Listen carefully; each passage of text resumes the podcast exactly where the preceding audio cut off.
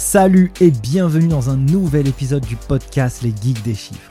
Chaque semaine, je vais à la rencontre de personnes qui réinventent ou interagissent avec le monde de la comptabilité ou de la gestion d'entreprise. Experts comptables, entrepreneurs, directeurs financiers ou acteurs de l'écosystème, je cherche à dénicher pour vous les meilleures pépites pour comprendre comment designer son profil et devenir inarrêtable sur le marché du travail. Digitalisation de la fonction comptable, outils tech, levée de fonds, indicateurs financiers, culture business, bref, tout y passe pour vous apporter un éclairage concret issu du terrain. Je suis Nicolas Piatkowski, cofondateur de l'école en ligne Les Guides des Chiffres, qui a formé plus de 3300 étudiants de la filière expertise comptable et des millions d'autres sur YouTube.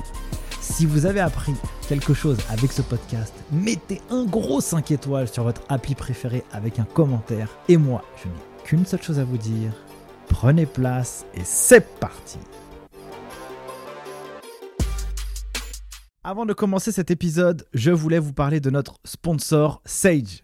Sage, c'est une boîte internationale qui facilite la vie de millions d'entreprises dans plus de 20 pays grâce à des solutions qui gèrent de A à Z la comptabilité, la finance, la gestion commerciale ou la paye des entreprises de toute taille.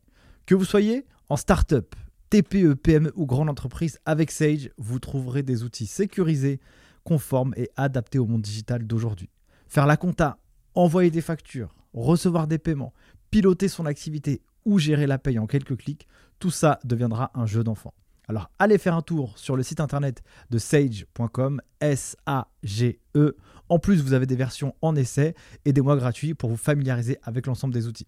Enjoy Salut Pauline, merci de venir sur le podcast et cette vidéo YouTube Les Geeks des Chiffres. Salut Nicolas, trop contente, stressée, stressée mais contente. Bon, alors on, est, on, est, deux dans, on est deux dans ce cas-là, alors c'est bon, on peut, on peut se détendre, tranquille. Donc, euh, du coup, moi, je vais rapidement un peu parler de ton parcours, tu vois, de ce que j'en sais, euh, du programme un peu de cette interview, enfin de cet échange. Et puis après, bah, je te laisserai euh, la parole et je vais te cuisiner sur certains, certains sujets. Donc, toi, Pauline Egno, tu es entrepreneuse depuis plus de 10 ans. Tu as fondé trois projets d'entreprise, à la fois Gemio, le podcast de Pauline Legno et un autre projet qui s'appelle Demian. Exactement. Et donc, du coup, sur ces trois projets, on est sur trois industries différentes. Et donc, à la fois, tu fais de la joaillerie, à la fois, tu fais du contenu. Et donc, euh, euh, c'est ça avec la partie podcast. Et puis aussi, tu vends des formations en ligne. Et donc, dans la partie des chiffres, on a mille choses à voir. Et donc l'objectif de cet échange, bah, c'est de te cuisiner sur euh, comment tu gères les chiffres, euh, quels sont les indicateurs financiers que tu analyses, comment aussi tu recrutes et tu bosses avec des gens qui bossent en comptabilité et gestion. Donc c'est un peu le programme de tout ça. Est-ce que ça te va? et ça me va, je suis euh, très contente parce que pour tout te dire, j'ai, je crois, jamais parlé de ça, donc ça me fait très plaisir de t'en donner l'exclusivité. Bah, trop cool. Euh, j'avais euh, vu quand même que tu as parlé un jour de TVA avec euh, Pascal Soumier, je crois, sur BFM Business. Ah, c'est possible. Où, à un moment donné, je sais pas, tu avais une interview avec lui et donc j'ai vu parler de TVA et je me suis dit, oh là là. J'ai pas dit trop de bêtises. non, non, ça a été, je me suis dit, c'est une aubaine, il faut que j'y aille, quoi. tu vois. Donc, alors, Pauline, est-ce que tu peux me raconter un peu bah, Donc, moi, j'ai fait un peu les, grandes lignes de ton parcours entrepreneurial. Est-ce que tu peux, toi, me, l'expliquer avec tes propres mots, du coup? Oui, bien sûr. Bah, alors, écoute, au moment où on se parle, c'est-à-dire euh, en février 2022, j'ai 38 ans. Je suis mariée avec euh, un homme que j'aime depuis maintenant 17 ans. Donc, ça ne nous rajeunit pas. J'habite en Suisse. si vous êtes sur YouTube, vous voyez bah, la vue de chez moi. Parce que j'ai déménagé il y a maintenant à peu près un an pour bah, tout simplement vivre mon rêve d'être sur les bords d'un très beau lac. Et donc le lifestyle est très important pour moi. Euh, mais en fait, moi, quand j'ai démarré, j'étais pas entrepreneur. Je le suis maintenant depuis 10 ans. J'ai démarré en fait par faire des études littéraires.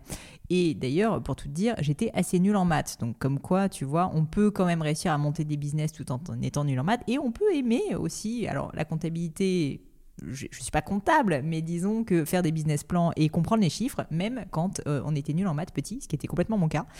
Euh, j'ai quand même eu deux en maths au bac L, hein, donc c'est pour te dire. Ah, donc euh, il y avait un bon niveau, un bon level, mais donc j'ai fait des études littéraires. Je me suis rendu compte que je ne voulais pas enseigner, que c'était un métier qui ne me convenait pas. Et donc, qu'est-ce que je pouvais faire de plus éloigné que l'enseignement? Eh bien, je suis tombée dans l'entrepreneuriat aussi un peu par hasard parce que à l'époque du coup mon compagnon m'a demandé d'épouser, on a trouvé une bague de fiançailles, enfin on voulait chercher une bague de fiançailles, on n'a pas trouvé. Et donc euh, on s'est dit mais c'est fou quand même à quel point l'expérience dans les marques de joaillerie est intimidante et stressante. C'est une épreuve à passer alors que ça devrait être, tu vois, un moment de plaisir. Et du coup, on, s'est dit, mais franchement, on a envie de créer une marque qui soit plus à notre image, qui soit chaleureuse, qui soit entière, qui soit bienveillante, avec de la très belle qualité, mais qui permette tout simplement qu'on se sente bien. Et donc, c'est pour ça qu'on a créé Gémio il y a maintenant 10 ans. Et, en fait, euh, bah, bah, en gros, Gémio a assez rapidement bien fonctionné parce que je pense que ça parlait vraiment à un marché qui voulait de la qualité, mais en se faisant bien traiter, si tu veux. Et, euh, et du coup, euh, et du coup, bah, bah voilà, ça a grossi, ça a grossi. on est maintenant une soixantaine de personnes chez Gémio.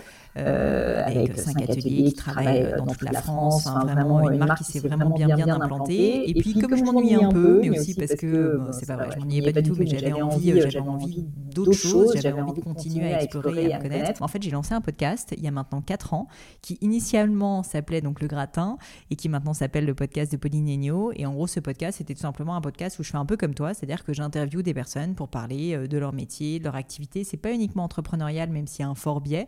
Et euh, et en fait, euh, ça m'a vraiment énormément plu. Ça a fait que j'ai commencé à développer une communauté. Et donc, euh, de fil en aiguille, si tu veux, je suis devenue plus médiatique, alors que ce n'était pas prévu. Euh, et donc, euh, et donc bah, suite à ça, j'ai reçu tellement de messages de personnes qui me disaient bah, Je veux en savoir plus, j'aimerais plus de contenu de ta part, j'aimerais des contenus qui soient plus actionnables, plus concrets, notamment des entrepreneurs. J'ai créé ensuite euh, Demian, qui est donc en fait un programme de formation pour entrepreneurs et de développement personnel, et qui me permet en fait, si tu veux, d'aller plus loin dans le coaching, on va dire, par rapport au podcast où ça reste c'est pas à la surface, mais disons que on est quand même moins dans le pratico-pratique. Donc si je reviens sur la partie GBio, donc tu disais que au début, l'expérience était intimidante. Est-ce que tu peux un peu raconter ce qui t'est arrivé toi personnellement quand vous avez cherché euh, ça? Parce que moi aussi, ça m'est arrivé quand. Ah ah. Bah ouais, quand, j'ai demandé euh, ma femme euh, en, mariage, j'étais en, galère pour trouver, excusez-moi le terme, hein, en galère pour trouver une, bague de fiançailles. J'étais obligé d'aller dans un salon du mariage pour aller acheter une bague. Tu vois, c'était une catastrophe. Donc raconte-moi un peu, c'est quoi un peu les prémices de ça et comment ça s'est passé du coup? Bah écoute, nous on n'avait pas de bague de fiançailles dans la famille et quand mon copain m'a demandé de l'épouser, j'ai dit oui, mais on savait vraiment pas où aller. On n'avait pas de. Tu sais, tu as des, familles dans lesquelles tu as un peu un joaillier qui est là de génération en génération, qui se transmet. Nous, c'était pas le cas. Donc, on savait pas du tout où aller. Donc, on était vraiment paumés. Donc, on a commencé à aller sur Internet, à se dire, OK, on va... mais c'était pas évident, tu vois, de, savoir euh, déterminer la part des choses. Et puis, il faut dire quand même que tout ça était en 2011.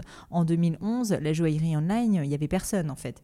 Et donc, bon, bah, on a, on a été ensuite chez les grandes maisons parce qu'on s'est dit, on ne vit qu'une fois, on connaît rien au monde de la joaillerie, on va aller voir. Donc, on a fait l'erreur si je puis dire, d'aller place Vendôme euh, et, euh, et, de se dire, ok, on va aller, on va aller découvrir. Mais aussi dans une perspective où on se disait, c'est une fois dans la vie, c'est un moment qui est censé être incroyable et donc bah, on, veut, on veut voir les plus belles choses, quitte à ne pas acheter, mais juste pour rêver.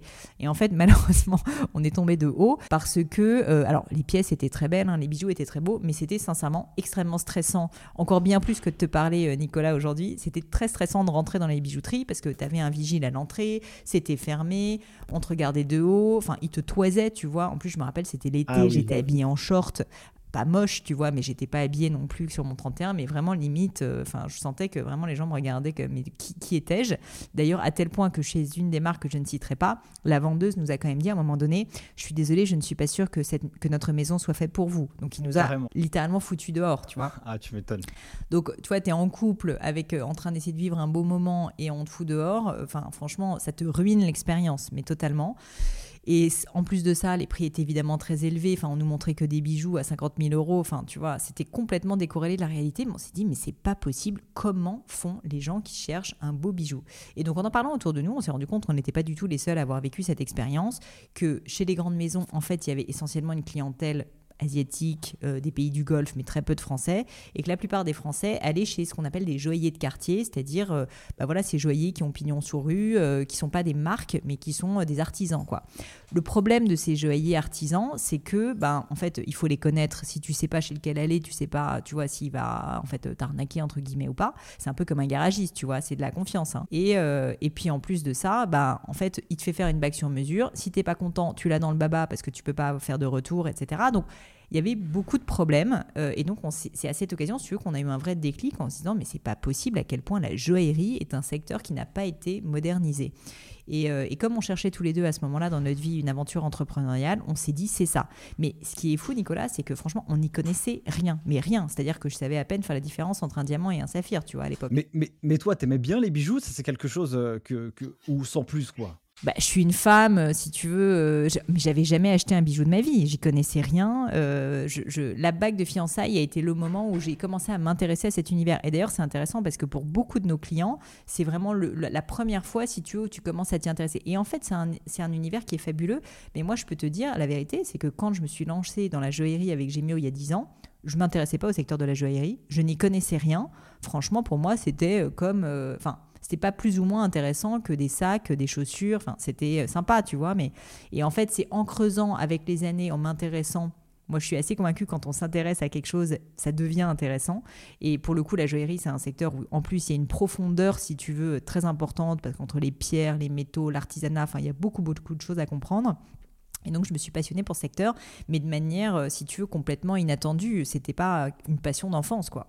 Et, et, donc, alors, vous vous êtes dit, on va se lancer là-dessus qu'est-ce que tu fais? Tu fais une étude de marché, tu dis quel est le produit que je veux faire, combien ça coûte, c'est quoi un peu, qu'est-ce qui se passe dans ta tête avec, avec ton mari à ce moment-là? Alors là, ton côté geek du chiffre ne va pas être très heureux de ce que je vais te dire, mais, mais, mais, je vais t'expliquer pourquoi je pense que c'est quand même la bonne manière de faire. On n'a absolument pas fait d'étude de marché. Mon mari, qui avait fait du conseil, du conseil notamment en stratégie et en finance, m'a dit c'est bon, on va faire une étude de marché pendant trois mois. Euh, on, va, on va apprendre quels sont euh, tu vois, les meilleurs canaux d'acquisition. Enfin, on va, on va tout étudier. Et je lui ai dit, pas du tout, on va pas faire ça, on va essayer de se lancer. Et on va se fixer un objectif qui est qu'en trois mois, on va non pas faire une étude de marché, mais on va essayer de créer notre premier site internet pour vendre des bijoux. Donc on va se fixer une deadline pour le faire et on va agir. Et c'est effectivement ce qu'on a fait. Pourquoi est-ce que je lui ai proposé de faire ça? Parce qu'en fait, la réalité, c'est que même si c'était pas la bonne idée, c'était notre première boîte. On n'y connaissait rien. Faire une étude de marché ou pas, c'était pas la question. La question, c'était est-ce qu'on arrive à bien travailler ensemble? Est-ce qu'on est capable de faire un site internet? On n'a pas d'argent, est-ce que c'est possible? On ne connaît rien au secteur de la joaillerie, ça se trouve, on va même pas réussir à trouver un atelier. Donc en fait, si tu avant de commencer à faire une étude de marché pour se dire est-ce que c'est le bon business ou pas, on s'est plutôt dit on va essayer déjà de voir si on est capable d'être entrepreneur et ensuite, on fera une étude de marché. Et donc, l'étude de marché, on l'a faite et on en a fait ensuite bien des fois derrière. Mais on l'a faite dans un deuxième temps, après cette période, on va dire, de test de trois mois, qui était plus un test, si tu veux, sur nous-mêmes, euh, de notre capacité à entreprendre, en plus en couple, puisqu'on a travaillé ensemble. Et, donc, quand, tu as commencé, est-ce que tu avais le feu de l'entrepreneur euh, Tu étais dans l'action? C'était quoi un peu ton état d'esprit? Tu dis, je vais, je vais tout défoncer euh, C'était quoi un peu ton, ton, ton bah, état? Mon état, c'était d'être complètement inconsciente, puisqu'en fait, évidemment, on pensait euh, enfin, on pensait, on espérait, on rêvait, on avait vu cette opportunité. Ça nous paraissait tellement nul, ce qui était, enfin, les bijoux étaient très beaux, mais l'expérience nous paraissait tellement catastrophique. Il y avait zéro digital en plus à l'époque. On s'est dit, mais euh, franchement, on va être, euh, on va être complètement nouveau, ça va être complètement différent, donc ça va marcher forcément. Donc on avait, si tu veux, cette, cet espoir, cette volonté très forte, cette ambition, en fait, tout simplement. Euh, et en même temps euh, et en même temps une très forte capacité de travail, euh, une envie de travailler très fort et donc on a travaillé sincèrement pendant trois mois mais non-stop. Je dirais pas que je bossais jusqu'à 4 heures du mat tous les jours, mais par contre, de 8h à 20h, 21h, c'était non-stop si tu veux. Mais avec le feu sacré, quoi. Avec l'envie d'en démordre et avec tellement peu de moyens, et ça qui est assez génial, qu'on a aussi fait des petits miracles. Parce que franchement, je me rappelle, notre premier site internet, par exemple, c'était un site WordPress qu'on avait un peu bidouillé, qui en fait était une pauvre boutique à 36 euros. Euh, et on a réussi à créer un site internet qui était complètement convenable, tu vois, avec 36 euros. Donc, à cause de la contrainte, on a réussi euh, vraiment à sortir de terre un site euh, et, des produits. alors que je pense que si jamais on, avait essayé de faire les choses trop bien, finalement, on n'aurait probablement rien fait. Donc, ça aussi, c'est quelque chose que, que moi, j'ai beaucoup en moi, qui est le fait d'aimer agir, d'aimer passer à l'action. Je pense qu'en tant qu'entrepreneur, c'est très important. Il faut ensuite de l'analyse, mais disons que pour moi, euh, il faut enfin, toujours faire attention, évidemment, à ce que l'analyse, en fait, ne nous paralyse pas. C'est toujours un peu euh, cette question. Donc, ce dosage n'est pas facile à trouver, euh, mais, mais avec mon mari, on est assez équilibré parce que moi, je pense que je suis plus quelqu'un qui, qui aime bien parfois agir trop vite. Je sais que je suis impatiente et que j'ai tendance à prendre des décisions hâtives, mais lui, à l'inverse, arrive à mettre une dose d'analyse qui fait qu'on on est très équilibré. Ouais, ça équilibre. Top. Donc, vous avez sorti le site internet. Euh, il y a quoi sur le site internet? Il y a des bijoux? Euh, Comment ça se passe? Il y a beaucoup de choses assez moches, je dois te dire. à l'époque, c'était, je suis pas très fière, mais bon, on est quand même heureux d'avoir sorti de terre un truc. Euh, d'ailleurs, c'est assez drôle. On a encore dans nos archives chez Gemio les premières versions du site. L'autre jour, il y a quelqu'un sur Slack qui l'a envoyé. Je peux te dire que les 60 collaborateurs se sont dit, mais mon Dieu, qu'est-ce que c'est que cette horreur? Mais bon, on l'a fait et avec zéro argent. Mais en gros, on avait cinq bijoux à peu près, qui étaient des bijoux que j'avais dessinés, mais c'était des bijoux, si tu veux, d'une grande simplicité. Je savais pas dessiner un bijou. Donc, c'était juste des bijoux qui existaient. On avait commencé à trouver nos premiers fournisseurs de pierres. Donc c'est pour ça que c'était important. L'insight, tu vois, important pour moi, c'était de se dire on a trois mois pour créer un site internet où si quelqu'un passe commande, on est capable déjà d'avoir le paiement de cette personne. Et donc, tu as toute la partie un peu administrative et comptable quand même, pour revenir sur nos sujets. Mais tu as aussi toute la partie opération, c'est-à-dire tu es capable de lancer la fabrication auprès d'un atelier, tu es capable d'avoir acheté les pierres, l'or, etc. Et donc, le fait que ce soit aussi concret nous a forcé, nous a permis d'avoir presque une roadmap, si tu veux, tout ce qu'on avait à faire. Parce que sinon, on n'aurait jamais anticipé que euh, tu es censé, euh, tu as les douanes françaises qui t'obligent, puisque la bijouterie est, une, euh, est un secteur réglementé, tu es censé faire poinçonner tous tes bijoux. Et donc, j'avais dû aller découvrir ça quand la première fois j'avais lancé un bijou, je me suis dit, ah mais non, en fait, il faut le faire poinçonner. Où est-ce qu'on le fait poinçonner? Il faut aller trouver les douanes françaises, etc.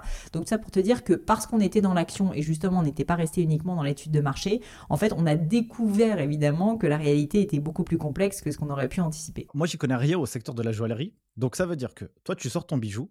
Donc si je l'analyse un peu d'un point de vue opérationnel et aussi d'un point de vue financier. Donc là, tu, sur ton site internet, il y a un bijou que toi, tu as préalablement dessiné. Donc je pense que vous l'avez designé pour que ça ressemble à quelque chose de, réel, euh, j'imagine. Oui, tout à fait. C'était un bijou, euh, enfin ça ressemble à une photo de bijou si tu veux. Ok, donc maintenant, il y a quelqu'un qui te le commande. Mmh Mais sauf que vous, vous n'êtes pas, à toi et ton mari, en train de, de, je sais pas, de, façonner la pierre. Euh, comment ça se passe? Vous achetez la matière première à qui qui c'est qui la confectionne, dans quel endroit, et toute cette chaîne, ça coûte combien pour sortir un bijou quoi? Ah bah la chaîne, euh, la chaîne, elle est très compliquée. Et d'ailleurs, pour tout dire, les premiers bijoux, on les a vendus à perte parce qu'en fait, on s'était complètement planté sur nos pricing et qu'en fait, évidemment, la vie est faite que tout est plus compliqué et plus long que prévu et plus cher. Et du coup, évidemment, on s'est complètement planté, mais c'est pas grave, c'est comme ça qu'on apprend. Et donc, euh, et donc en fait, bah, pour répondre à ta question, effectivement, la chaîne de valeur, elle est longue. Tu as en fait le design, le design, on va dire, artistique, ça, c'est à quoi c'est censé ressembler. Mais ensuite, tu as autre chose qui est le dessin technique. C'est la réalité de, en fait, concrètement, le mec qui est dans l'atelier, qu'est-ce qu'il fait?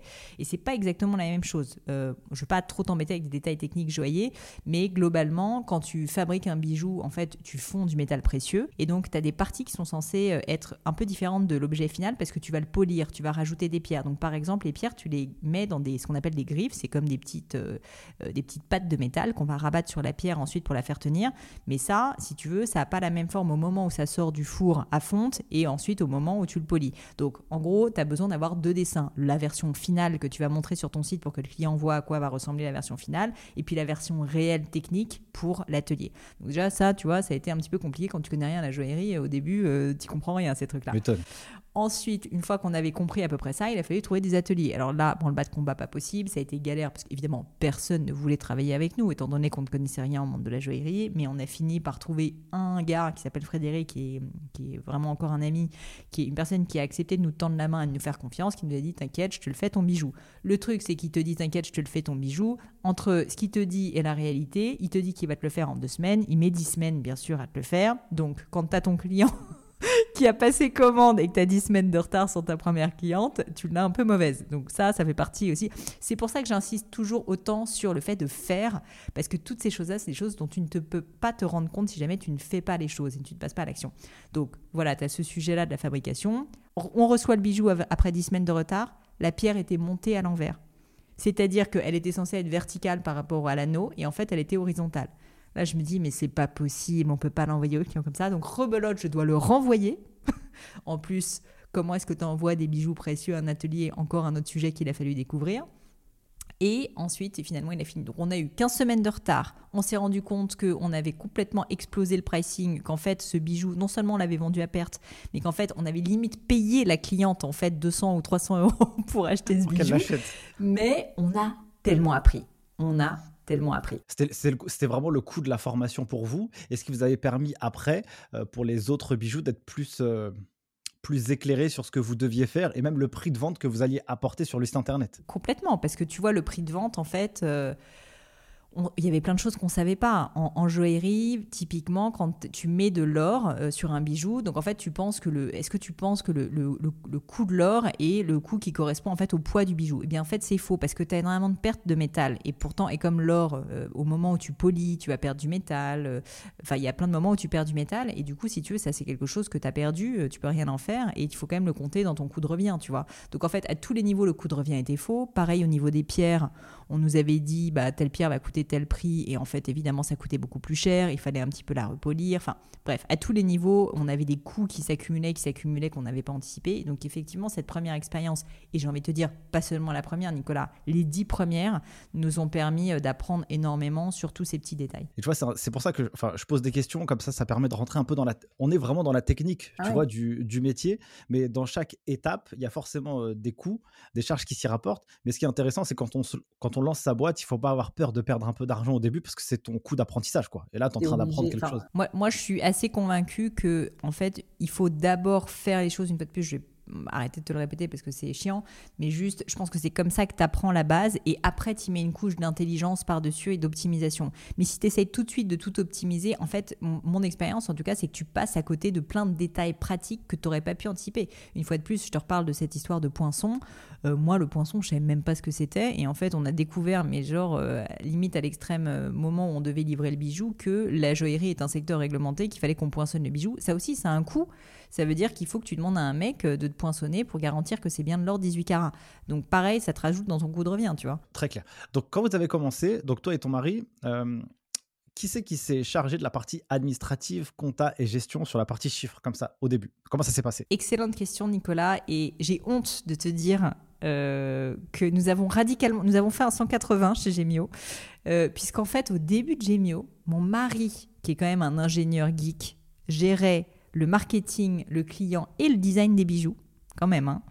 Et je gérais euh, l'administratif, donc la compta euh, et euh, les opérations, c'est-à-dire les achats, le fait de faire faire, de trouver les ateliers et de gérer la gestion. Euh, et, en fait, bon, on a, on a mis euh, peut-être un ou deux ans à changer, mais on a évidemment fait un 180 et maintenant je m'occupe plus de la partie marketing, client, marque, euh, enfin toute la partie, si tu veux, d'acquisition. Et lui gère plus la partie back-office, donc finance, etc. Lui participe aussi beaucoup au marketing et moi je participe quand même beaucoup à la finance. Donc en fait, c'est assez mêlé. Comme on est en couple, je t'avoue qu'on en parle souvent le soir, mais c'est quand même lui qui en a la responsabilité et moi qui ai l'autre parce qu'en en fait, on s'est rendu compte qu'on avait évidemment pas visé juste et que moi j'étais meilleur en marketing et lui était meilleur en finance mais au début, on n'a pas fait ça tout simplement parce que moi, j'avais une première expérience euh, en stage où j'avais pendant euh, neuf mois fait un stage bras droit, euh, une expérience que j'ai adorée où j'étais bras droit du CEO d'une jeune boîte. Et en fait, je les avais aidés à notamment mettre en place un système de comptabilité. Ils avaient à l'époque une compta qui était externalisée chez Price et qu'ils avaient voulu réinternaliser. Et donc, ils m'avaient formé à, tu vois, à saisir la compta sur Sage. Donc, je savais faire de la compta, je savais même faire la déclaration de TVA. Enfin, tu vois, je, je, dirais, ah pas que je dirais pas que j'étais forte, mais euh, ouais. ouais. non, mais ils avaient quand même payé un consultant de chez Price euh, pour pendant que 9 mois, je sache le faire. Euh, j'avais participé à leur levée de fonds et tout. Donc, comme j'avais un minimum, si tu veux, de connaissances sur le sujet, bah, en gros, au début de Gemio, j'avais, je devrais pas trop le dire, mais je crois que j'avais piraté un truc Sage et donc j'avais Sage et je faisais, tu vois, mes saisies comptables de toutes les factures, débit, crédit et compagnie avec mes mes numéros de fournisseurs et tout. Et en fait, bon, la vérité nous a quand même rattrapé, c'est que même si j'avais appris à le faire et que je me débrouillais, lui avait beaucoup plus d'affinité pour ça que moi. Et donc c'est pour ça qu'au bout de deux ans, on a fini par changer. Ok, et donc c'est lui qui le faisait? Vous le faisiez en interne? Vous n'avez pas un cabinet qui vous accompagnait euh, euh, pour faire tout ça? Écoute, au tout début, on n'avait tellement pas d'argent, parce qu'on avait, euh, enfin, on était, tu vois, on avait tellement pas d'argent qu'en fait, c'était bootstrap surtout. Donc, on s'était débrouillé. Et donc, euh, et donc, effectivement, au tout début, ça a duré peut-être 6-9 mois. Euh, c'était moi qui saisissais la compta night and weekend. Et on avait juste un, cabinet qui nous aidait, une fois que la saisie était faite, si tu veux, à faire quand même le grand livre, à le rendre un peu plus propre, etc. Mais disons qu'on on essayait, tu vois, de tirer sur les coûts. Et assez rapidement, on s'est rendu compte que l'utilisation de notre temps n'était pas la plus optimale sur la saisie comptable. Et donc, c'est pour ça qu'on a fini par passer par un cabinet euh, juste après. C'est toujours le même que vous avez aujourd'hui ou? Non, on en a changé. On en a changé une seule fois, pour tout dire. Bah, en fait, j'avais pris le cabinet qu'à l'époque, on utilisait avec ma précédente boîte quand j'étais en stage. Euh, qui était un comptable un peu old school, si je puis dire, pas très réactif. Donc, il, faisait bien son travail, mais il n'était pas très réactif. Et, euh, du coup, on a fini par changer pour un cabinet euh, plus, qui est plus à notre, à notre image et avec lequel ça se passe très bien depuis maintenant, je dirais 8 ans hein, quand même. Ok, et donc comment vous l'avez choisi celui-ci? Justement, souvent, moi je dis aux, aux gens, ou même aux experts comptables ou aux futurs, tu vois, il faut il faut développer, euh, il faut comprendre les entrepreneurs dans, lequel, dans le monde dans lequel ils évoluent. On ne peut pas se contenter de faire une liasse fiscale et un bilan et dire euh, salut et se rencontrer qu'une fois par an. Quoi. Comment tu l'as choisi et qu'est-ce que tu attends de lui tout le temps, tous les mois, tous les ans? C'est une super question. Alors, eh, je vais juste l'élargir un tout petit peu parce que nous, non seulement, euh, non seulement en fait, on faisait la compta avec eux, mais pendant très longtemps, on a fait aussi toute la partie sociale. Ce qui est assez fréquent d'ailleurs, que le cabinet comptable se retrouve à faire le social, alors que d'ailleurs, c'est pas leur métier en général. Et je te dis ça parce qu'en fait, pour le coup, on était hyper satisfait pendant des années sur la partie comptable, mais pas sur la partie sociale. Et on a changé le social il y a un an, et maintenant on est beaucoup plus satisfait. Donc euh, tout ça pour te dire qu'il faut aussi pas avoir peur de changer quand ça se passe mal. Et on a décorrélé les deux, et ça se passe maintenant merveilleusement bien. Qu'est-ce qu'on a, qu'est-ce a choisi? Alors c'est plus mon mari que moi, en toute transparence, qui a, qui a choisi ce cabinet. Il nous avait été recommandé, euh, et on en avait plusieurs en fait qu'on avait euh, mis en benchmark, si tu veux. il nous avait recommandé par l'un de nos investisseurs parce qu'on a eu des investisseurs à un moment donné en nous disant qu'ils étaient extrêmement sérieux. Et, euh, et c'est le cas. Euh, et en fait, ce qu'on a apprécié, c'est deux choses. C'est les gens, avant toute chose, je dirais. C'est-à-dire que le fondateur euh, est quelqu'un de assez commercial, mais très business, donc avec une vraie vision, si tu veux, assez challengeante pour nous sur notre, tu vois, justement sur notre bilan, enfin sur toute la, la, stratégie financière en fait, qui pouvait avoir un vrai enfin une vraie discussion intéressante avec lui à ce sujet. Donc ça, c'était hyper précieux. Et d'autre part, les personnes qui étaient en dessous, et notamment la personne qui était affectée à notre compte, euh, et une personne qui était très intelligente aussi, extrêmement méthodique, extrêmement... Enfin, honnêtement, il n'y avait jamais d'erreur, tout simplement. Et donc tu vas me dire comment est-ce que tu le sais en amont? Euh, bah, En fait, euh, on le savait pas, on le savait pas vraiment, mais comme on avait eu une expérience un petit peu malheureuse, on va dire, avec le précédent où il y avait plus d'erreurs, on était très très vigilant là-dessus. Et je trouve que le sweet spot, c'était cet équilibre entre le fait qu'il y avait l'un des deux qui était quelqu'un avec une vraie vision financière intéressante et l'autre qui était vraiment une personne... Euh, enfin si tu veux, qui nous a créé des processus très simples mais extrêmement robustes qui fait qu'il y avait une fiabilité totale sur nos comptes. Aujourd'hui, vous êtes 60. Est-ce que tu as quelques chiffres ou quelques métriques à donner sur Gemio ou, euh, ou pas?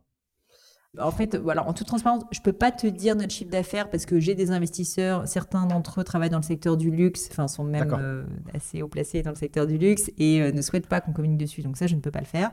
Par contre, ce que je peux te dire, c'est que l'année dernière, on a fait un EBITDA de 1 million d'euros, donc plutôt positif. Euh, que l'entreprise est en forte croissance. Euh, en gros, on a fait, enfin cette année, on vise quelque chose encore comme 30% de croissance, 35% de croissance. Donc ça reste des croissances qui sont importantes. Comme on a une taille qui est non négligeable maintenant, on n'est plus du tout sur des trends, tu vois, de 100% de croissance comme ça a pu être le cas au début de GMIO. Mais continuer, tu vois, à faire des 100% de croissance sur des boîtes euh, qui font plusieurs dizaines de millions, c'est c'est quand même c'est quand même pas si facile à tenir tous les jours. voilà. Qu'est-ce que je peux te dire d'autre? Non, ça me va c'est déjà, très intéressant. vous êtes, il y a des gens qui bossent en comptabilité et finance chez Gemio? Alors oui, on a un CFO, donc un directeur financier. Euh, qui n'est pas, euh, en fait, il n'était pas formé initialement pour être directeur financier. C'est juste que c'est quelqu'un qui a fait une école de statistique et qui est très euh, câblé pour les maths. Initialement, pour la petite anecdote, il n'était pas censé être notre directeur financier, c'était notre directeur technique. Et en fait, de fil en aiguille, et ça, c'est arrivé très souvent chez Gemio, des personnes, quand on a identifié leur talent, en fait, on les a changés de poste et ils se sont épanouis ensuite dans un autre poste qui était plus en phase, si tu veux. Bah, comme moi, je t'en parlais au début, je faisais de la compta et finalement, je suis passée sur le market. C'est pas parce que quelqu'un n'était pas le mieux dans son poste, qu'en fait il n'est pas bon pour l'entreprise, mais c'est juste parfois un autre endroit. Et donc notre CFO typiquement est maintenant euh, vraiment très épanoui et je pense qu'il fait très bien son travail sur la partie euh, euh, sur la partie finance. Et il a dans son équipe, en fait, plusieurs personnes qui gèrent, on va dire, le day-to-day. Donc, bah, tu vois, typiquement la gestion des paies avec notre cabinet. Donc, une partie sociale et une partie qui est plus nous on appelle admin en interne, mais qui est en fait un peu comptable. Donc c'est pas du tout la saisie, mais c'est aller pourchasser des gens pour aller chercher les factures manquantes, euh, s'assurer en fait que tous les lettrages sont bons, etc. Pour en fait prémâcher le travail de sorte que le cabinet ensuite euh, n'ait pas trop à se poser de questions. Et ça, c'est qui qui a recruté ces, ces personnes? Est-ce que c'est toi avec ton mari? Est-ce qu'il y a quelqu'un en interne qui l'a fait?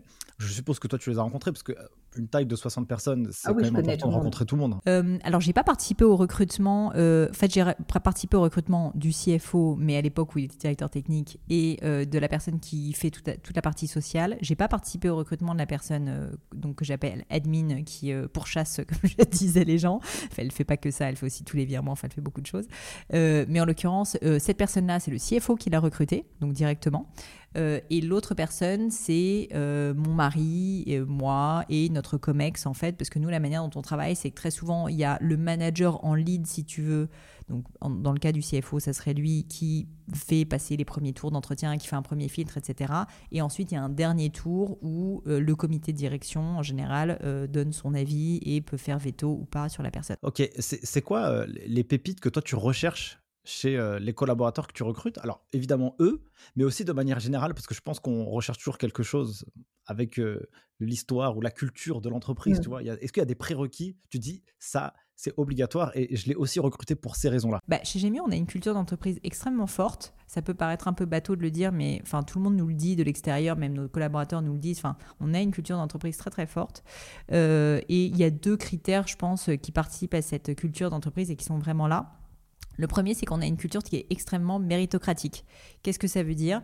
Ça veut dire que les gens qui bossent bien sont très largement récompensés. Ça veut dire qu'ils vont avoir des très bons bonus, ça veut dire qu'ils vont pouvoir changer de poste. L'exemple de ce CFO euh, en est un, si tu veux, mais euh, on a des personnes qui ont été stagiaires et qui sont euh, qui ont des postes de responsabilité très importants maintenant. Donc quand tu es bon, globalement, tu es récompensé à tous les niveaux et donc l'ambition d'une certaine manière est récompensée. Mais j'y ajouterais un, petit euh, bémol, c'est que ça n'est pas une ambition où tu es censé marcher sur les pieds des gens, parce que le deuxième point, et ça m'amène à mon deuxième point, c'est qu'en fait, on, est, on a un esprit très familial chez Gemio, et donc ce que ça veut dire, c'est qu'en fait, l'entraide, le fait de pas se marcher sur les pieds, euh, le fait, pas se marcher sur les pieds les uns des autres, pardon, mais de pas se tirer dans les pattes, si tu veux, c'est très important, et donc, j'aime pas le mot bienveillance, parce qu'il est un peu trop euh, utilisé, mais disons que on n'est pas des bisounours, mais par contre, on veut que ça soit des gens bien qui soient dans l'entreprise, des gens qui soient honnêtes et des gens euh, qui veulent aussi enfin, le bien de l'entreprise de manière générale. Donc en fait, cette double culture méritocratique qui récompense le travail bien fait et les gens qui apportent beaucoup de valeur, donc avec une forte culture du coup du feedback, etc., allié à beaucoup de bienveillance et le fait qu'en fait tout simplement on essaie de faire en sorte que les gens deviennent la meilleure version d'eux-mêmes. Et c'est pour ça, tu vois, que par exemple, quelqu'un qui n'est pas parfaitement épanoui dans son poste, on essaie de le changer de place, etc. Ça, c'est quelque chose qui fait une très très forte culture chez Gemio, qui fait qu'on a énormément de loyauté et on a des gens qui sont dans la boîte depuis 7-8 euh, ans. Ok, d'accord, super. donc toi, donc aujourd'hui, euh, vous tu as fait des rentrées des investisseurs. C'était à quelle période que vous avez fait rentrer des investisseurs? Alors, à plusieurs périodes. En fait, c'est arrivé en, plusieurs fois. La première fois qu'on a fait rentrer des investisseurs, c'est quand on, on s'est dit, bon, bah, on a créé à partir de rien ce site internet, on commence à vendre des premiers bijoux, euh, mais bon, la version craquée de Sage, euh, c'est peut-être plus possible. Va peut-être falloir à un moment donné euh, trouver, tu vois, des alternatives, professionnaliser un petit peu tout ça, et donc et de Photoshop et de tout. Hein. Enfin, je faut être un peu pirate au début quand même. Et du coup, et du coup, en fait, à ce moment-là, ça faisait à peu près six mois que l'entreprise existait. On s'est dit, ok, on se payait pas bien sûr. on s'est dit, ok, maintenant il faut qu'on commence à avoir une vraie structure, mais on l'a fait après avoir testé notre capacité à faire. Et donc, une fois qu'on a fait ça, on a cherché d'investissement. Et je dois dire que ça s'est passé extrêmement bien et très rapidement parce que justement, comme on avait prouvé d'une certaine manière qu'on arrivait à sortir de terre une boîte avec 0 euros juste à force d'énergie, de volonté et de travail, ben en fait, les gens, ils mettent beaucoup plus de l'argent là-dessus que quand tu vas les voir avec un Excel géant en leur disant euh, je vais révolutionner la Terre, tu vois. Donc, euh, en fait, ça a très bien marché. En trois semaines, on avait bouclé une première levée de fonds autour de, je me rappelle pas les détails, mais je crois que c'était 350 000 euros à peu près, ce qui pour l'époque était pas si mal. Bah, c'est clair.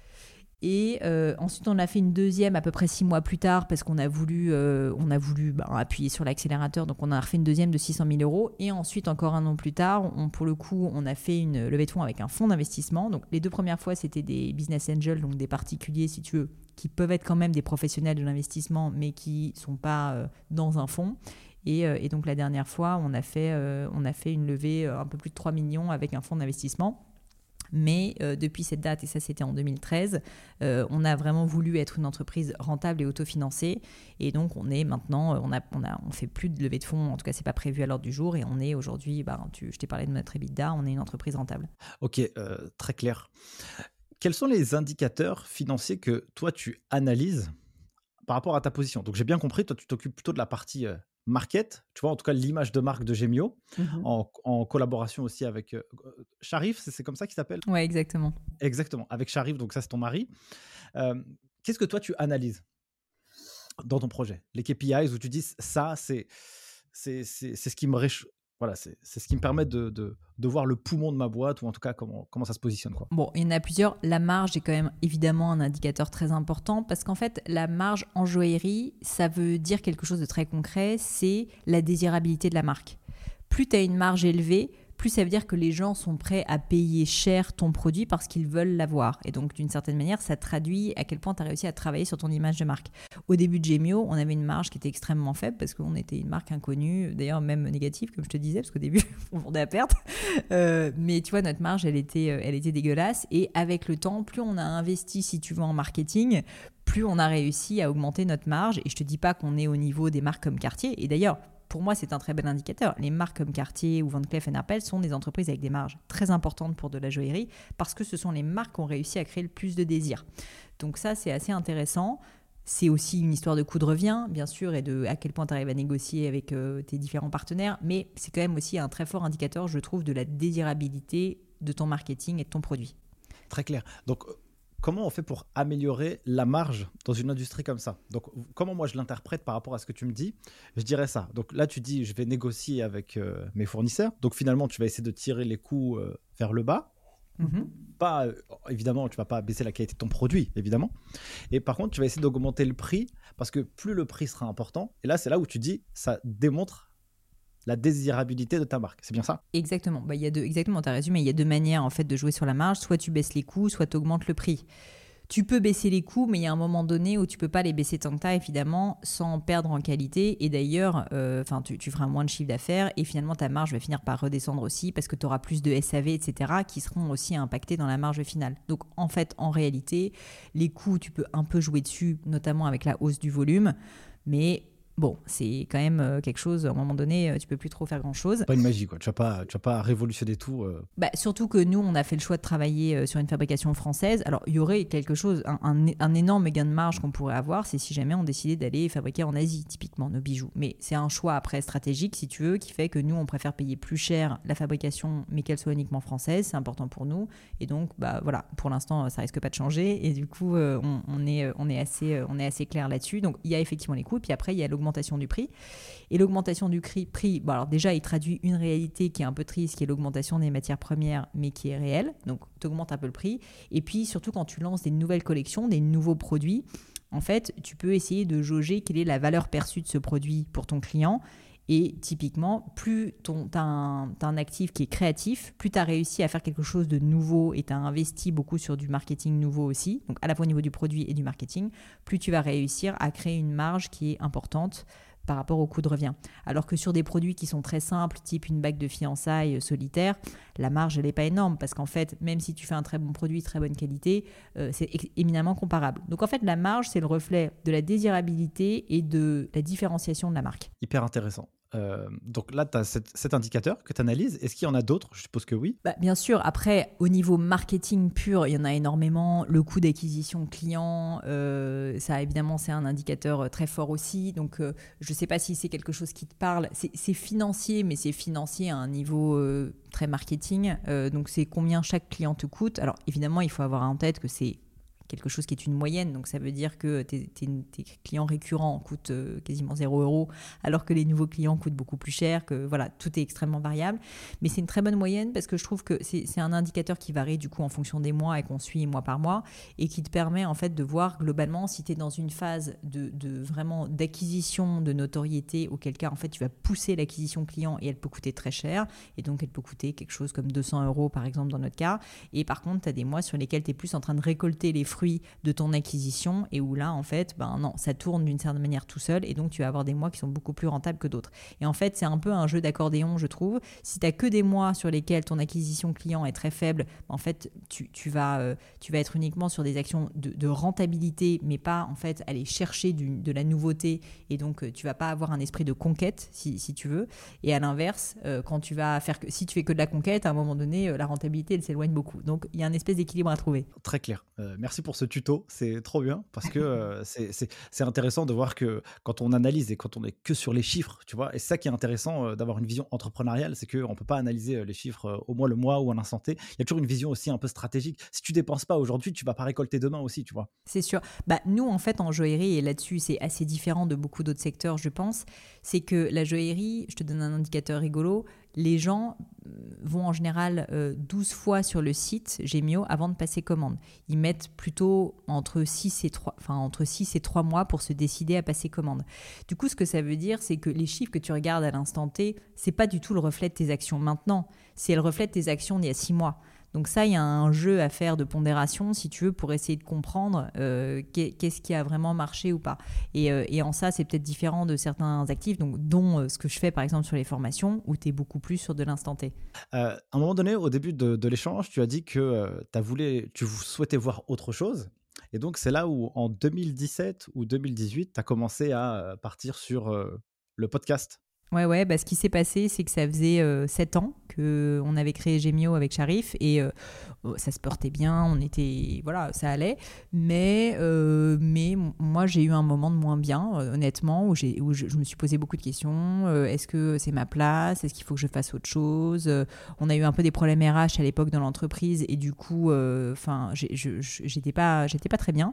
Et donc, j'ai eu besoin de m'inspirer, sincèrement, et de, de trouver autre chose. Il y avait un autre phénomène aussi, c'est que quand ça se passe un peu moins bien dans ta boîte et que tu as mis tellement d'énergie dedans, euh, tu as tellement travaillé, si tu as quasiment plus que ça d'une certaine manière, au moment où ça va moins bien, tu dis, mais euh, en fait, j'ai rien d'autre dans ma vie, tu vois. Et donc j'avais besoin d'autre chose. Euh, et, donc c'est à ce moment-là que je me suis mis à écouter des podcasts. En fait, pour la petite histoire, c'est d'abord que j'ai commencé à faire de la course à pied pour m'aérer. Et en faisant de la course à pied, je me suis mis à écouter des podcasts. Je me suis rendu compte que c'était génial, que j'apprenais plein de choses, que je découvrais plein de personnalités incroyables. Et je vais sur mon Apple Podcast Store français et je me rends compte, mais c'est fou, il y a quasiment pas de podcast en France. À l'époque, tu avais les grosses têtes, euh, Ondelat, enfin tu vois, tu avais que les Ouais, enfin voilà, c'est ça. T'avais que les trucs de la radio, tu vois, qui étaient rediffusés, quoi. C'était même pas des podcasts natifs. je me suis dit merde, c'est pas possible. Et donc finalement, je me suis dit bah pourquoi pas? Pourquoi est-ce que moi j'ai quand même un réseau, j'ai une expérience entrepreneuriale. Pourquoi est-ce que j'essaierais pas?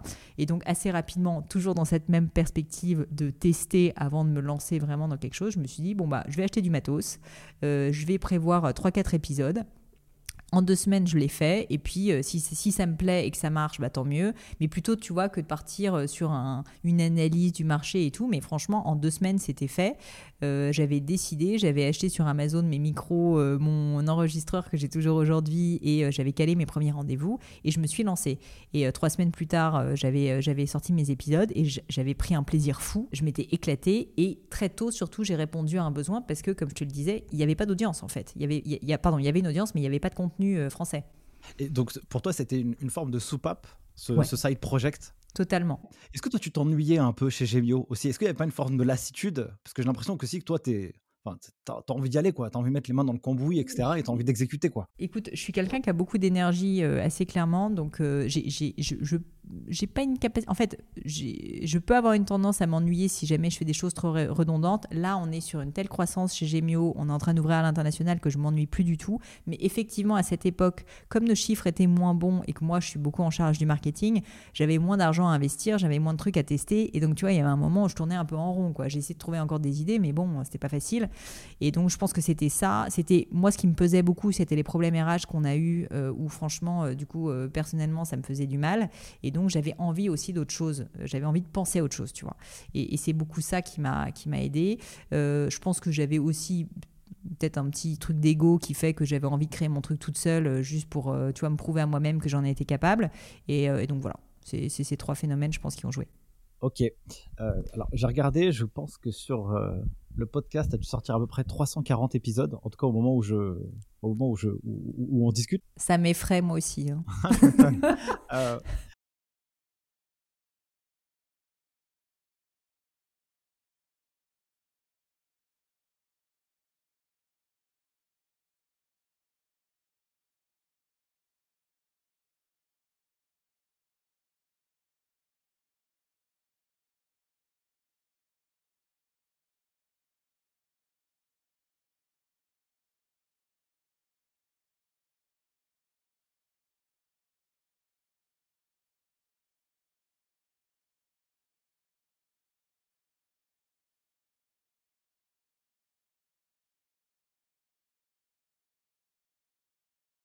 Moment pub. Euh, juste, c'est quoi ton épisode T'as quelques épisodes préférés? Ça me, ça m'intrigue de te poser cette question. Euh, il y en a un sur la négo que j'ai adoré. Ah, et Edouard Beltran, le dernier là.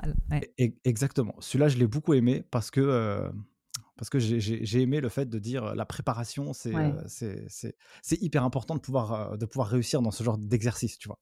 Donc celui-ci, c'est celui qui me vient. Et il y en avait beaucoup aussi au début. Au début, il y avait un, petit aspect un petit peu entrepreneurial aussi, je, me rappelle. Il y avait quelqu'un mmh. sur les neurosciences que j'ai écouté, je me rappelle plus du nom évidemment. Mais en tout cas, il faut y aller quoi. Cool, bah merci, écoute, pour cet instant pub. donc, alors, quels sont toi les grands enseignements que tu as pu en retirer? Parce que là, en fait, tu as pu modéliser Ouais, alors en fait, en vrai, moi je crois beaucoup à quelque chose. C'est un peu comme un bouquin, un podcast, c'est-à-dire que en fonction du moment où tu le lis dans ta vie, tu n'en retires pas les mêmes choses. Tu vois? Donc en fait, ce que je veux te dire, c'est que moi, à certains moments, il y a certaines choses qui m'ont vachement euh, ému et qui m'ont marqué, et puis à d'autres moments de ma vie où j'avais d'autres besoins et d'autres choses. Mais globalement, il y a quand même un, un invariant commun, si je puis dire, que je trouve assez fou euh, euh, et, que j'ai remarqué en fait chez quasiment tous mes invités, euh, c'est qu'en fait, ils ont une très très forte honnêteté intellectuelle, une très forte envie, si tu veux, de s'améliorer, de progresser et de se connaître. Et en fait, c'est quelque chose qui m'a beaucoup marqué de me dire que c'est des gens qui se posent des questions et qui se posent des questions sur la vie, sur leur business, sur eux-mêmes, qui acceptent le feedback et qui acceptent l'idée de progresser. Je trouve vraiment que c'est assez important de se dire que les gens qui réussissent, en fait, sont des gens qui ben, refusent la stagnation, tu vois. Et tu peux passer par des moments difficiles. Parfois, tu touches le fond parce que ben, quand tu testes des choses, tu te plantes. Mais ils en tirent des enseignements, ils se disent ok je me suis planté là, qu'est-ce que je fais la prochaine fois? Et donc en fait je trouve que cette capacité chez la plupart de mes invités à se poser des questions sur eux-mêmes, à essayer de se comprendre, à, avoir beaucoup d'honnêteté sur leurs forces, leurs faiblesses, la force, la faiblesse de leur équipe, c'est quelque chose qui m'a beaucoup marqué, sur lequel j'essaye de, de progresser aussi. Parce que moi, pendant longtemps, pour tout dire, c'était pas forcément une de mes forces. D'ailleurs, avant de lancer le podcast, je pense que j'étais quelqu'un qui avait beaucoup d'énergie, mais qui avait aussi un peu des vérités, tu vois. Et je me disais, ok, tellement fonceuse que je me posais pas trop de questions, en fait. Et, euh, et ça m'a beaucoup aidé de me dire, non, mais en fait, euh, c'est important de se poser des questions, même sur soi. Qu'est-ce que j'aime Qu'est-ce que j'aime pas Qu'est-ce que je veux vraiment dans la vie Quelles sont mes forces Quelles sont mes faiblesses Et donc, euh, tout ça m'a permis de, de, je pense, pas mal progresser pour devenir la meilleure version de moi-même. Ouais, c'est ça, c'est ça. super. ok, alors donc ça fait 4 ans aujourd'hui, euh, maintenant. Si, Bah, je vais fêter les 4 ans là, euh, genre le 1er mars, donc tu vois. Bon, ah bah bon anniversaire, alors ça arrive bientôt du coup. vous êtes combien à bosser sur le podcast? Je suppose que tu es plus toute seule maintenant? Ouais, alors c'est une équipe, mais une équipe, euh, donc il y a une personne en CDI euh, qui s'appelle Marie, qui est responsable des opérations. Donc en gros, qui, euh, on la salue, Marie, qui a été en discussion avec toi, que j'adore, que je salue, qui est ma, ma perle. c'est tout l'inverse de moi, Marie, c'est-à-dire qu'elle est d'une structure, d'une organisation méthodique, elle ne laisse rien passer. Moi, je balance 150 idées à la minute, elle note tout et elle me dit, là, t'as oublié de faire ça, là, t'as oublié de faire ça. Donc en fait, elle me remet à ma place tout le temps, c'est génial, mais avec beaucoup de bienveillance.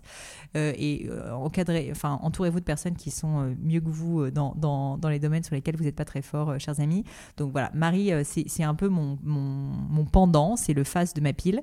Et donc, elle organise bah, toutes les opérations du gratin, c'est-à-dire fait en sorte qu'il y ait toujours un épisode qui sorte en temps et en heure, que la qualité soit au rendez-vous, que le montage soit prêt à temps, etc. Fait en sorte de bouquer les leçons, filtre toutes les personnes qui vont justement en fait nous poser des questions pour que ça soit pertinent, que ça soit pas trop répétitif.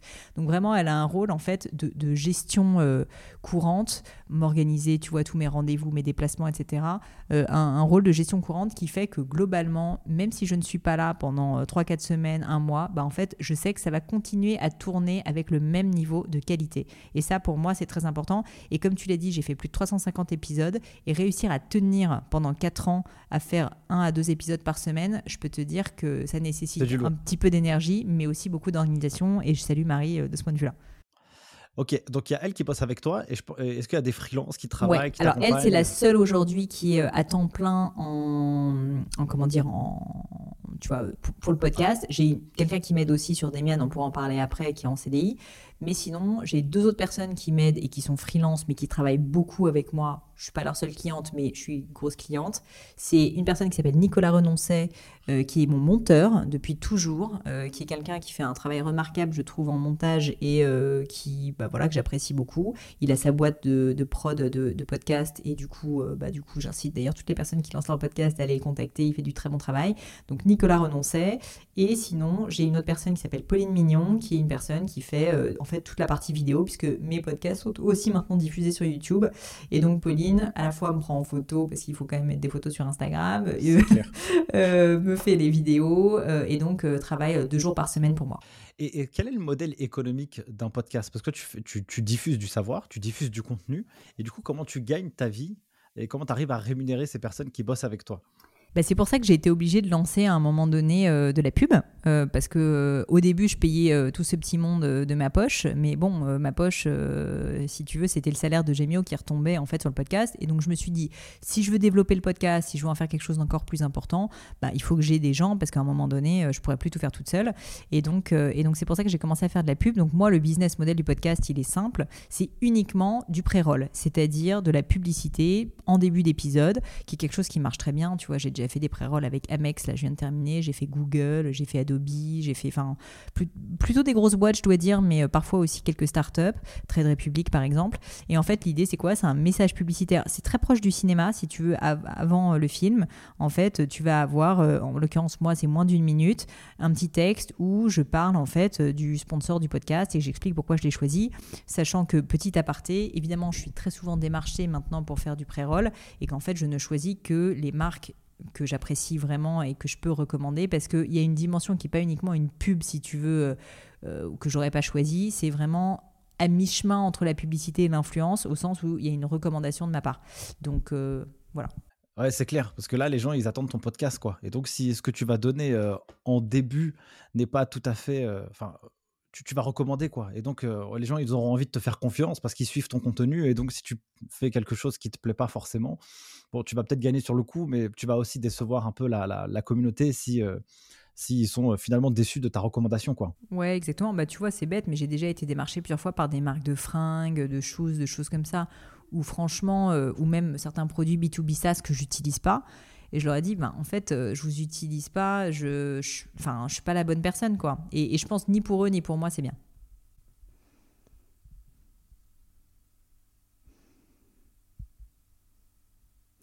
Demian, en fait, j'ai lancé une première version de Demian qui à l'époque s'appelait Growth, euh, toujours dans cette idée de tester d'abord euh, par l'action en juin 2020, en plein confinement parce que à l'époque, tellement de personnes qui étaient chez elles, qui m'envoyaient des messages toute la journée sur mes réseaux, en, pas se plaignant, mais en me disant, écoute, euh, j'adore ton podcast, mais j'aimerais aller plus loin, propose-nous plus de contenu vraiment plus profond.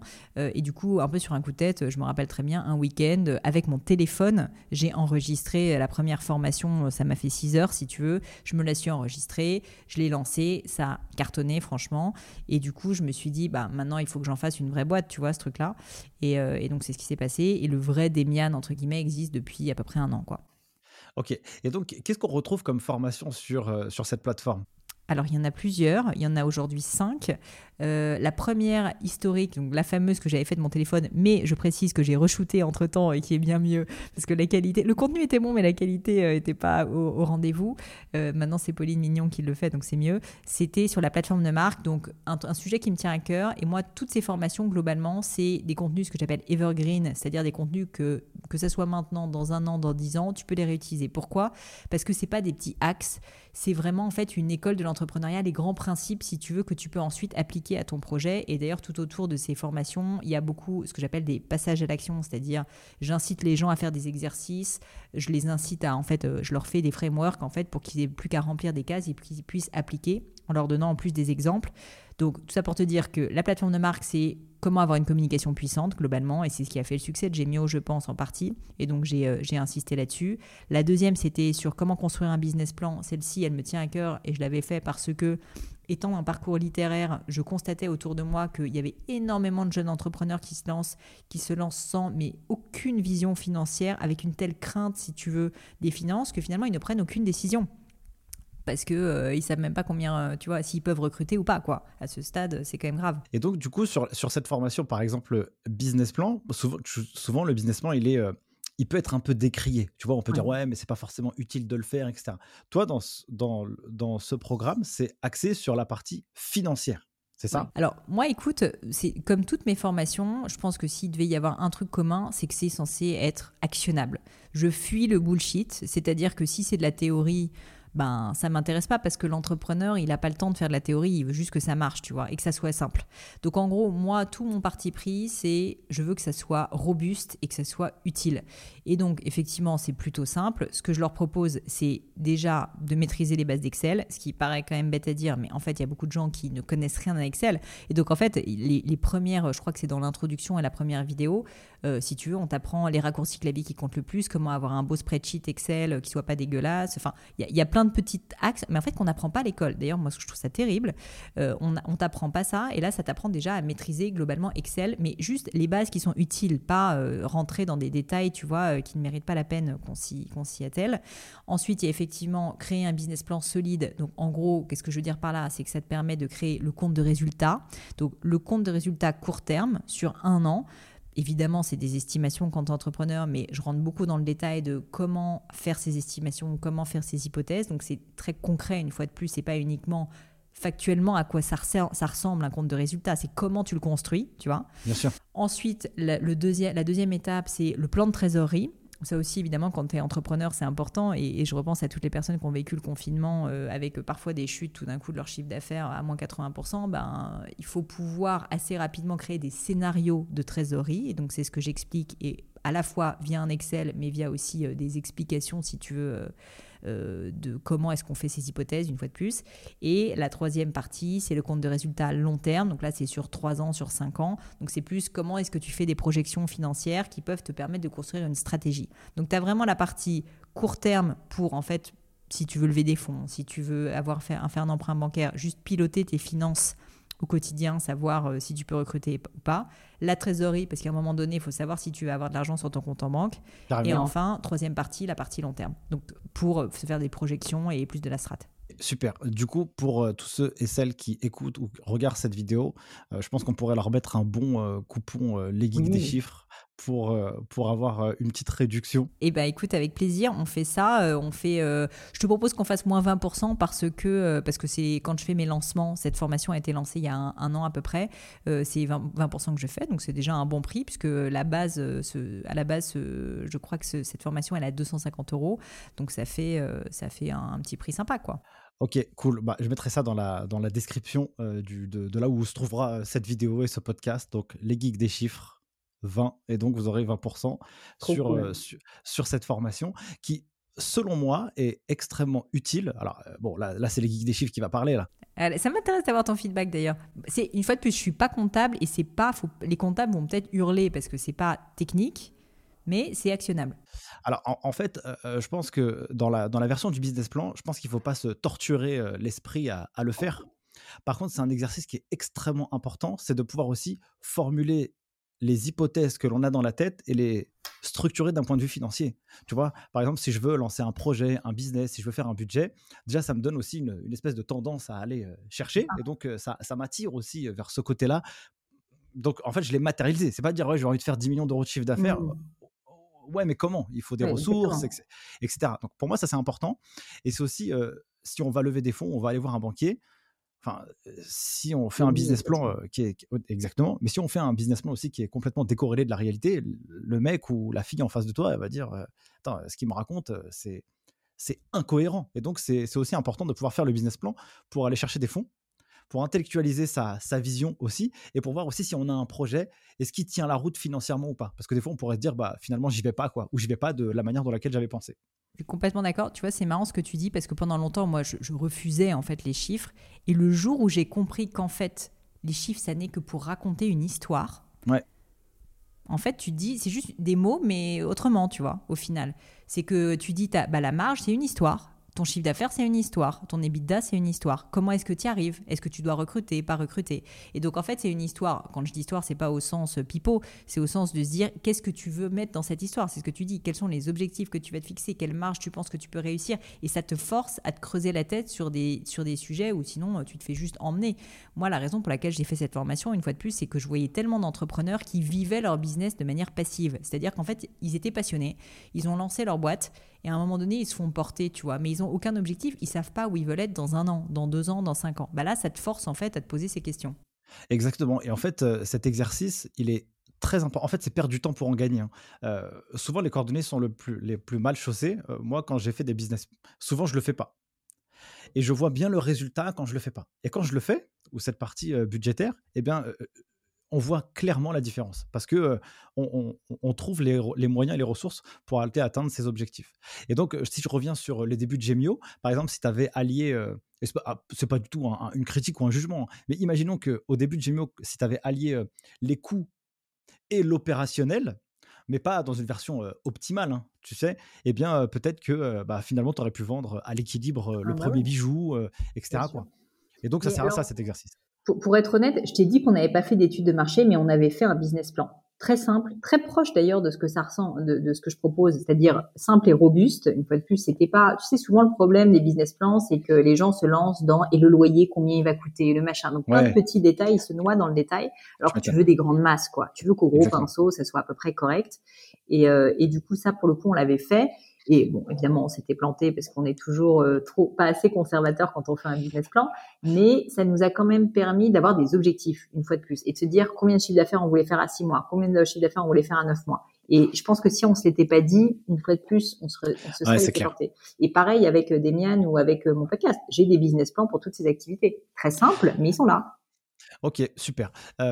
quels sont les autres programmes que tu as aussi? Donc, alors, euh, j'ai effectivement le programme sur le business plan. Le troisième, je suis switché sur mon aspect plus marketing, maîtriser l'art de la vente. Là, pareil, en fait, ça venait des constats. À chaque fois, si tu veux, ça vient de, de, de demandes en fait euh, sur mon audience. Euh, c'est que, en fait, il y a un truc qui me choque un peu, c'est à quel point des entrepreneurs n'osent pas vendre leurs produits, ont honte, ont de la culpabilité à l'idée de vendre leurs produits. Le nombre de messages qui me disent oui, mais ça va être lourd, j'ose pas en parler, etc.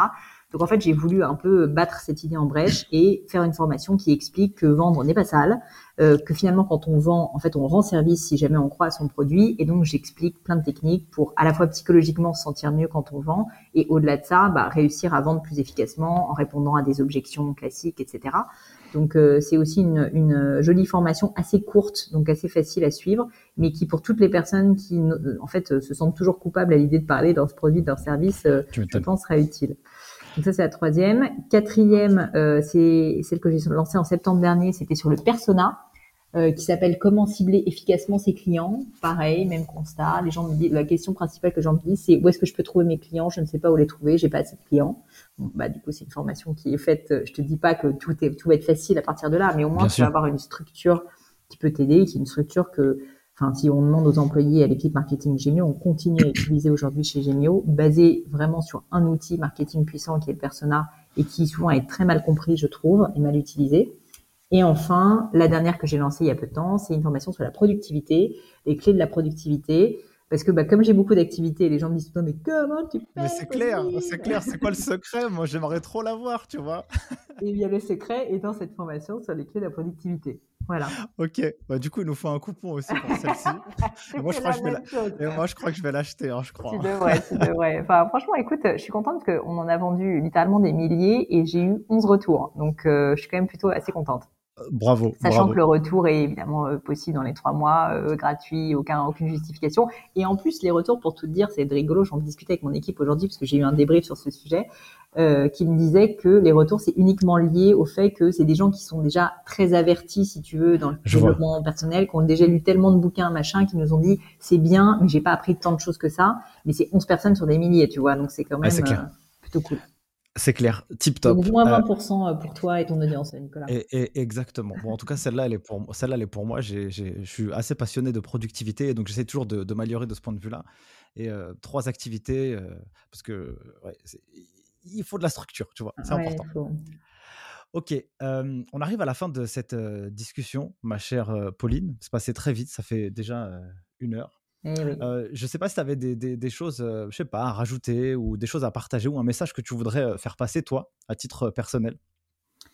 écoute, c'est une bonne question. Moi, je pense que je, je pense que ce qu'il faut peut-être répéter, c'est que en fait, chacun est différent et que moi, par exemple, j'adore avoir plein d'activités, j'adore être débordée, J'adore avoir plein d'énergie, plein de trucs à faire, mais je pense que tout le monde n'est pas comme ça et c'est pas grave. Et au contraire, euh, il y a des personnes qui euh, qui ont besoin de beaucoup de temps, tu vois, pour euh, pour s'épanouir en fait dans un business et de le creuser à fond. Euh, moi, euh, moi j'aime bien, je vous dis, euh, aller assez vite et, et passer sur plein d'idées différentes assez rapidement.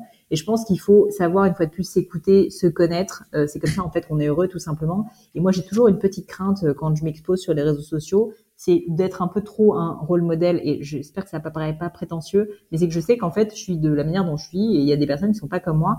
Et je pense que les gens doivent pas essayer d'être comme moi.